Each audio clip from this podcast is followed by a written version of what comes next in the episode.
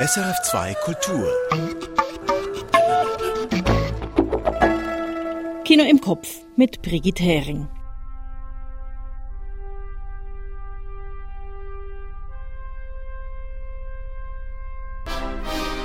Mit etwas Pomp statt mit dem gewohnten Jingle starten wir heute. Denn wir feiern. Und zwar die sage und schreibe 800. Ausgabe von Kino im Kopf.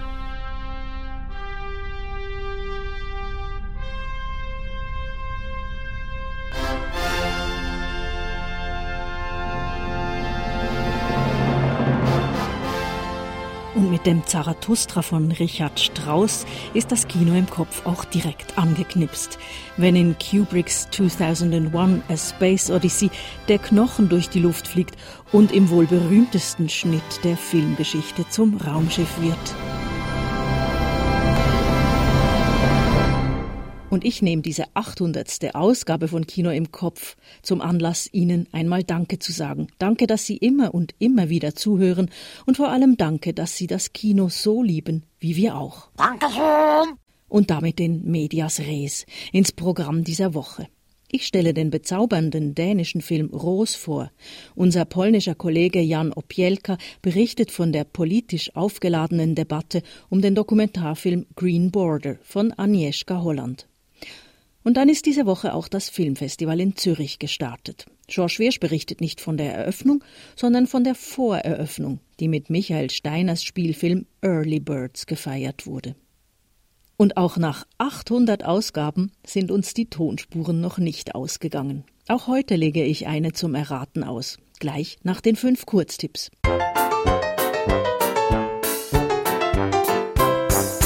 Und da sind sie, die fünf Filme aus dem aktuellen Kinoprogramm, die Sie, wie wir finden, nicht verpassen dürfen. Rose von Niels Arden Oplio. Auf der Busreise nach Paris ist Ingers Schizophrenie eine Herausforderung für sie, ihre Angehörigen und die anderen Touristen. Ernsthaft und komisch zugleich. Mit Sophie Groböl, der einstigen Kommissarin Lund. Rose von Niels Arden Opleo. Dazu gleich mehr. Interdit aux chiens et aux Italiens von Alain Ughetto. Die hinreißend und mitreißend animierte Geschichte italienischer Wanderarbeiter über Generationen. Interdit aux chiens et aux Italiens von Alain. Veinte mil especies de abejas von Estibalis Urresola Solaguren. Der achtjährige Coco weiß, er ist eigentlich Lucia. Einleuchtender als die schönste Szene dieses Films kann niemand vermitteln, wie wenig das Selbstverständnis eines Menschen von außen diktiert werden kann. Veinte mil especies de abejas von Estibalis Urresola Solaguren. Fallen Leaves von Aki Kaurismäki. Eine bittersüß lakonische Liebesgeschichte. Da lässt der alte Baum Kaurismäki seine schönsten Herbstblätter fallen. Fallen Leaves von Aki Kaurismäki. Until Branches Bend von Sophie Jarvis. Ist der Obstkäfer gefährlich oder gefährdet Warnerin Robin unnötig Arbeitsplätze? Das starke kanadische Whistleblower-Drama könnte auch in der Schweiz spielen. Until Branches Bend von Sophie Jarvis.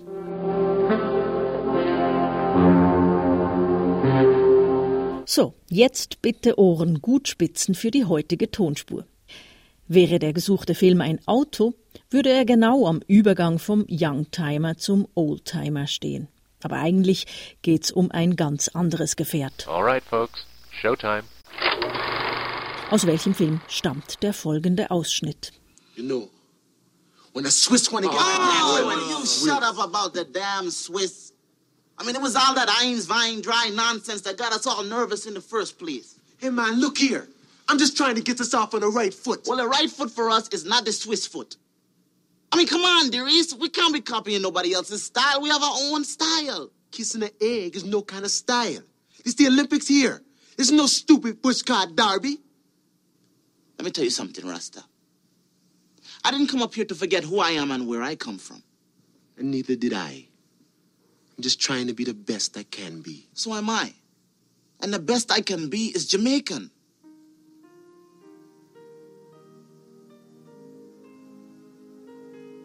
Look, Doris, I've known you since Julie Jeffries asked to see you dingaling. And I'm telling you as a friend, if we look Jamaican, walk Jamaican, talk Jamaican, and is Jamaican, then we sure as hell better bobsled Jamaican. Und wenn Sie verstanden haben, was da gesagt wurde, sind Sie bestimmt schon beim richtigen Film gelandet. Wenn nicht, auch nicht schlimm. Ich gebe Ihnen die Lösung am Schluss. Die dänische Schauspielerin Sophie Groböhl ist als taffe Fernsehkommissarin Lund mit ihren nordischen Wollpullis bekannt geworden.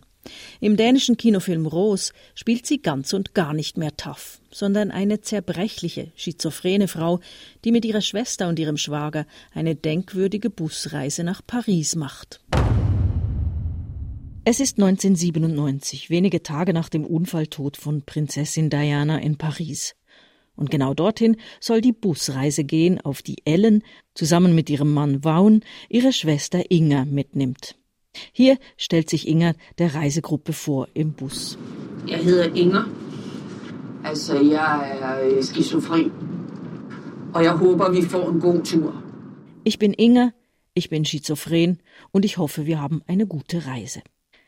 Schon da ist klar, diese Reise nach Paris und in die Normandie wird ungewöhnlich. Nicht nur für Ellen und Vaughan, die sich mit großer Geduld und Zuneigung um Inger kümmern, sondern auch für die ganze kleine Reisegruppe.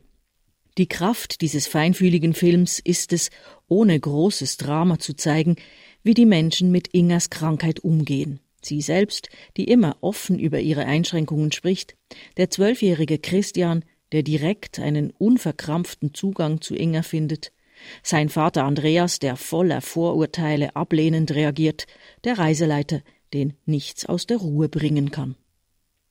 Sophie Groböhl ist grandios und unglaublich facettenreich als Inga. Sie schlurft mit gebeugtem Rücken durch diesen Film.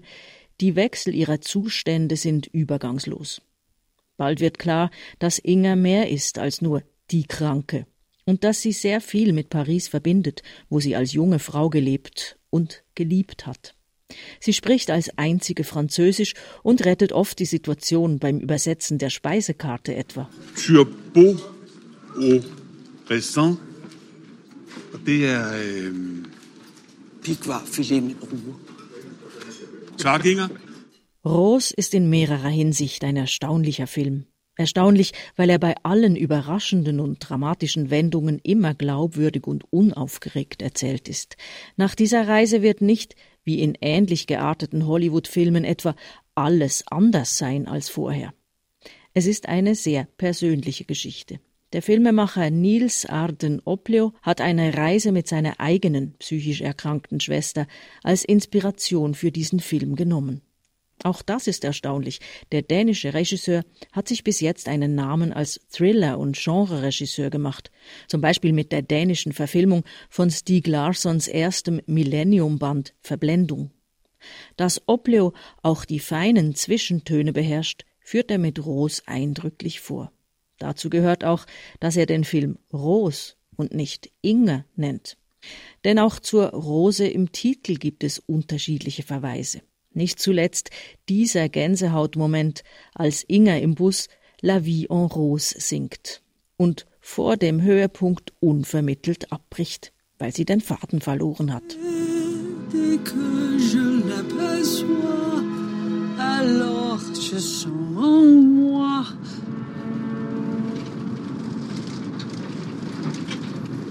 Nein, nu tabte jeg tråden.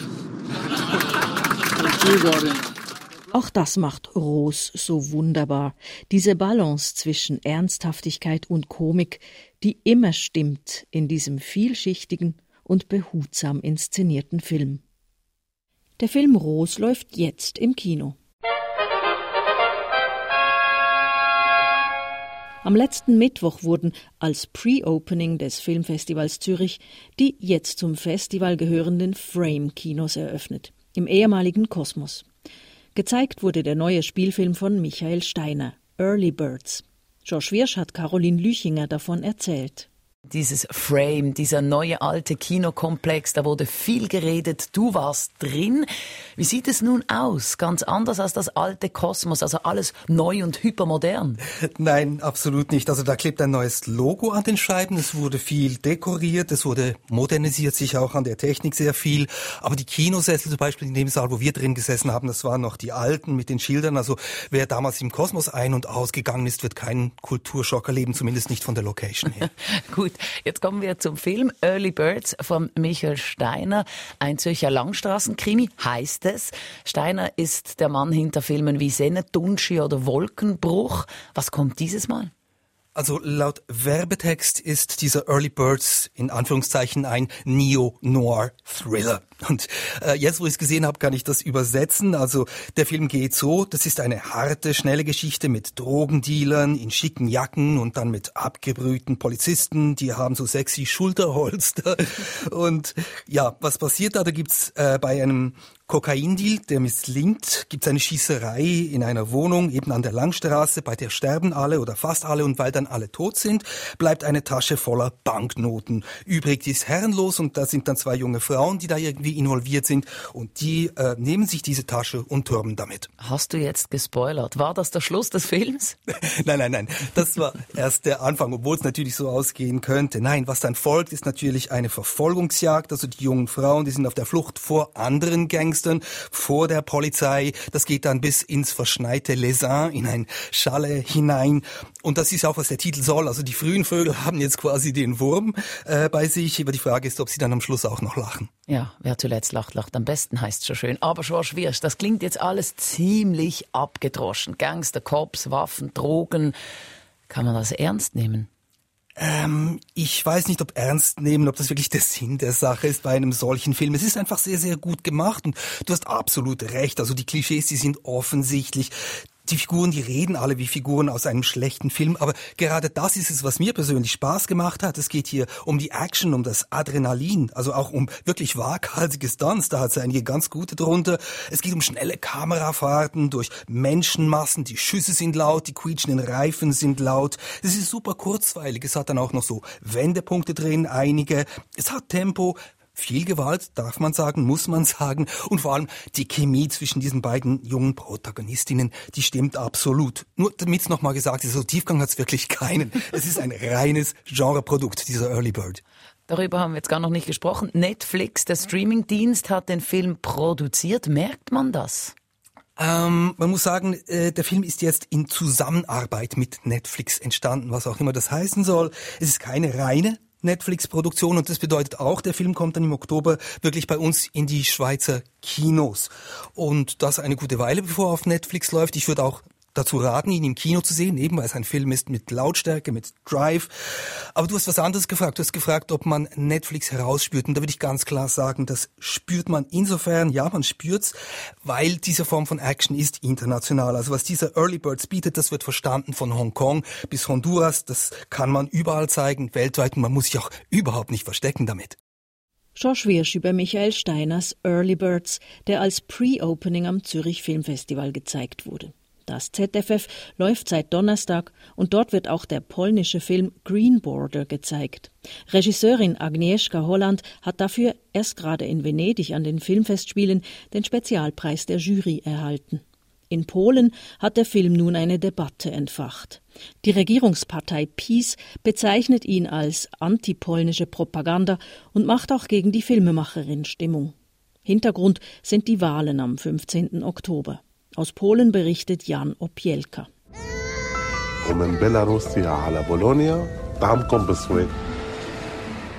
Die grüne Grenze erzählt eine fiktive Geschichte, die auf wahren Begebenheiten beruht. Thema des Films ist die katastrophale Situation von Flüchtlingen und das brutale Vorgehen polnischer und weißrussischer Behörden gegen sie. Es geht um polnische Pushbacks, um die moralischen Dilemmata einiger Grenzbeamter, um die verzweifelten Versuche der meist muslimischen Migrantinnen und Migranten in die EU zu gelangen. Und auch um das Engagement einzelner Polen. Ein aufrüttelnder Film. Die polnische Regierungspartei PiS reagiert extrem darauf. Denn die Migrantinnen und Migranten sind Wahlkampfthema.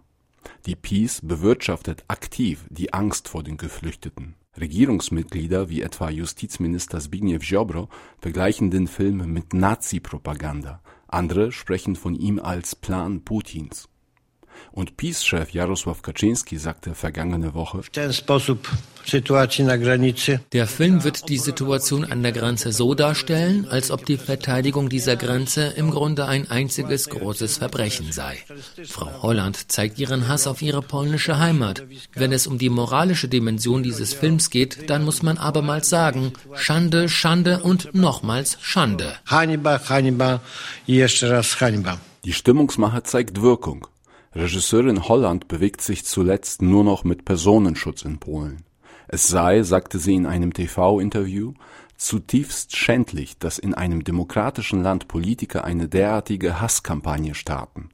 In ihrem Film gehe es vor allem darum, konkrete menschliche Schicksale zu zeigen. Wir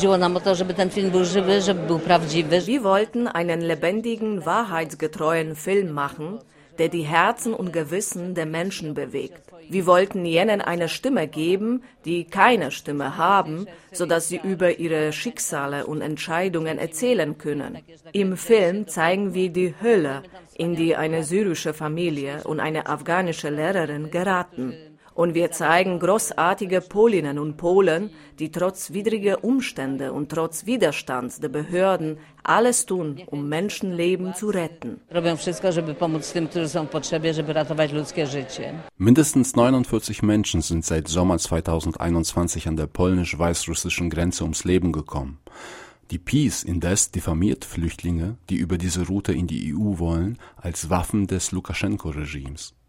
Tatsächlich treibt Minsk die Menschen gezielt über die Grenze. Für die Warschauer Regierung ist es leicht, das Thema im Wahlkampf zu nutzen und nun auch gegen Hollands Film zu agitieren. Umfragen zeigen, die Mehrheit der Menschen steht hinter den Grenzschützern und ist gegen die Aufnahme von Flüchtenden, sofern sie nicht aus der Ukraine kommen. Agnieszka Holland hat jüdische Wurzeln. Einige ihrer Vorfahren kamen im Holocaust um und so verweist sie in vielen Filmszenen auch auf die Vergangenheit, als manche Polinnen und Polen jüdische Flüchtlinge versteckten, während andere sie denunzierten. Doch Holland betont auch, die unmenschliche Behandlung der Schutzsuchenden sei kein Alleinstellungsmerkmal Polens. Daher dürfte der Film auch international Beachtung finden. Zu Recht. Jan Opielka aus Polen über die Debatte zum Film Green Border der Regisseurin Agnieszka Holland. Das Filmfestival Zürich zeigt den Film diesen Sonntag und nächste Woche noch zweimal. Hua! Und von Polen nun nach Jamaika, beziehungsweise nach Kanada. Wahrscheinlich haben Sie es bereits erraten. Wir sind bei der Auflösung der Tonspur.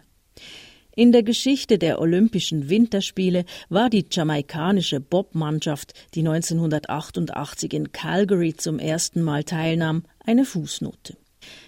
Kurios genug aber, um als Vorlage für einen Film zu dienen. Cool Runnings vermischte äußerst erfolgreich jamaikanische Reggae-Leichtigkeit mit Sport-Euphorie und bastelte aus der kuriosen Olympiafußnote ein vergnügliches Märchen, das letztendlich mit der wahren Geschichte nicht mehr so viel zu tun hatte.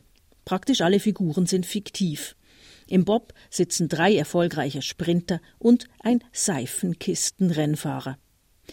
Nach den ersten Probeläufen im eiskalten Winter Kanadas sind die vier erstmal überfordert und vor allem schwer beeindruckt von den anderen Teams. Vor allem die Technik der Schweizer, die dann auch die Goldmedaille holten, begeistert Team-Captain De Rees und er will damit das frustrierte Team aufmuntern. Aber der ehemalige Seifenkistenstar Sanka will nicht die Schweizer kopieren, sondern ganz jamaikanisch auftreten und jamaikanisch Bob fahren. You know, when the Swiss want to get oh, when you shut up about the damn Swiss I mean, it was all that Eins, Wein, dry nonsense that got us all nervous in the first place. Hey, man, look here. I'm just trying to get us off on the right foot. Well, the right foot for us is not the Swiss foot. I mean, come on, dearies. We can't be copying nobody else's style. We have our own style. Kissing the egg is no kind of style. It's the Olympics here. There's no stupid bushcart derby. Let me tell you something, Rasta. I didn't come up here to forget who I am and where I come from. And neither did I. I'm just trying to be the best I can be. So am I. And the best I can be is Jamaican.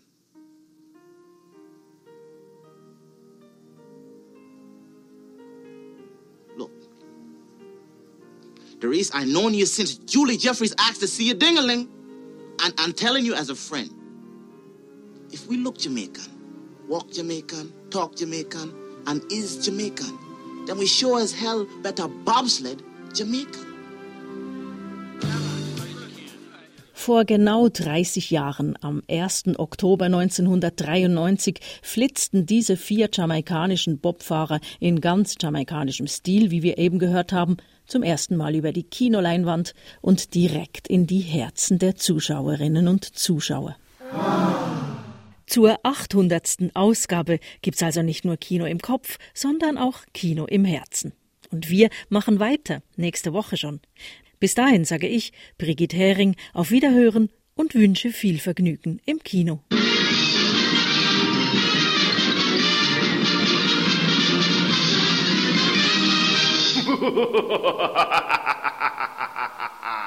Erfahren Sie mehr über unsere Sendungen auf unserer Homepage srf.ch.